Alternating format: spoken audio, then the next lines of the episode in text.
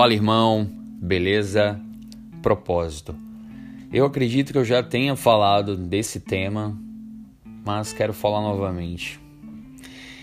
Você sabia que o seu batimento cardíaco ele é exclusivo, só seu, ninguém mais tem no mundo?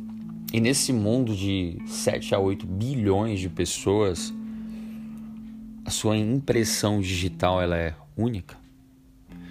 As suas habilidades, seus interesses, talentos, dons, a sua personalidade, as suas experiências de vida, elas são únicas.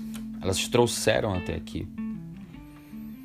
Os teus olhos me viram a substância ainda informe, ou seja, embrionário aqui. E no teu livro foram escritos todos os meus dias. O salmista Davi está falando isso no, no capítulo 139. Seja, ele está falando para Deus. Deus nos formou. Você é um plano de Deus. Você não está aqui por acaso. Você não nasceu nessa família por acaso. Todos nós fomos criados para as boas obras. Nós somos obra-prima de Deus. Em Efésios capítulo 2 fala isso. Feitura mas no original é obra-prima. Você é precioso, né? Tem, uma, tem um, um louvor que fala sobre isso, realmente. O apóstolo Pedro fala que nós somos sacerdócio real. Por isso que você não deve é, se limitar ou se acostumar com coisas pequenas, porque você tem um Deus grande.